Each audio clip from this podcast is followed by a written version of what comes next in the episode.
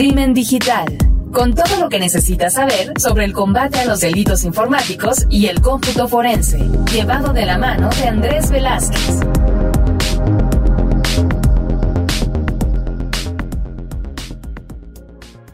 ¿Qué tal amigos? Bienvenidos a esto que es Crimen Digital 2.0 y vamos a hablar acerca de que, como ustedes bien saben, Trump ha llegado al poder y eh, hay muchos temas alrededor de seguridad de la información, seguridad informática que se están hablando eh, al respecto.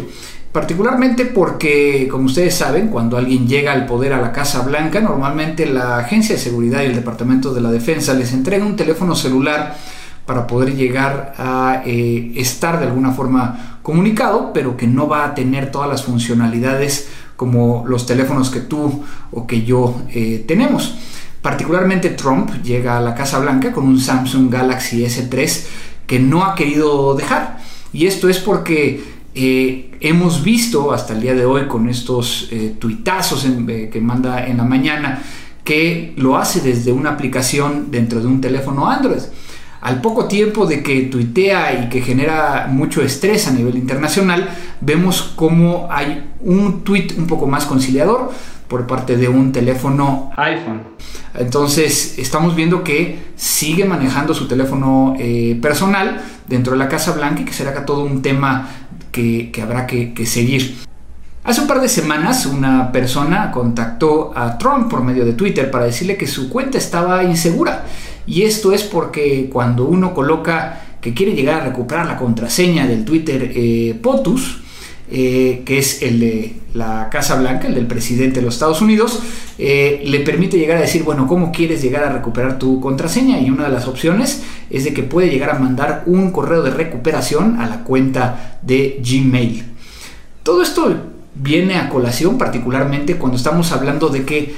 fue Trump aquel que estuvo haciendo una campaña mediática muy importante hacia el tema de Hillary Clinton y los correos electrónicos, eh, que hacía uso de su teléfono celular personal para temas oficiales y que estaba mal, que debería ser castigada y todo esto cuando vemos que sigue utilizando su, su teléfono. Ahora, muchos dicen, bueno, es que la, Agencia de Sistemas de Información de la Defensa de Estados Unidos, así como el Departamento de la Defensa, ha permitido los, los Samsung Galaxy como elementos confiables para poder llegar a tener información eh, gubernamental. Sin embargo, no particularmente el Galaxy S3, sino el Galaxy S4, el cual, bueno, a lo mejor otra de las opciones es de que pudiera llegar a haber una actualización al respecto. Por lo pronto, lo que le están ofreciendo es un iPhone 7 Plus eh, el cual tiene unas configuraciones especiales para poder llegar a ser utilizado.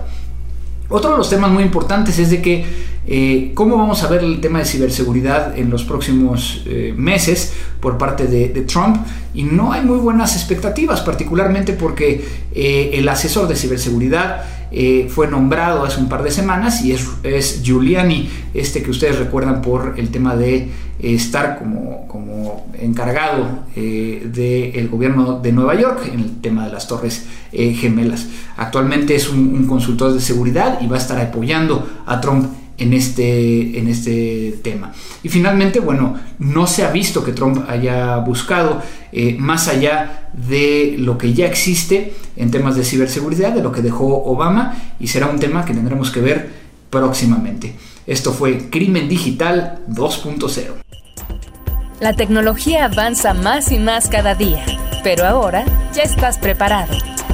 Crimen Digital.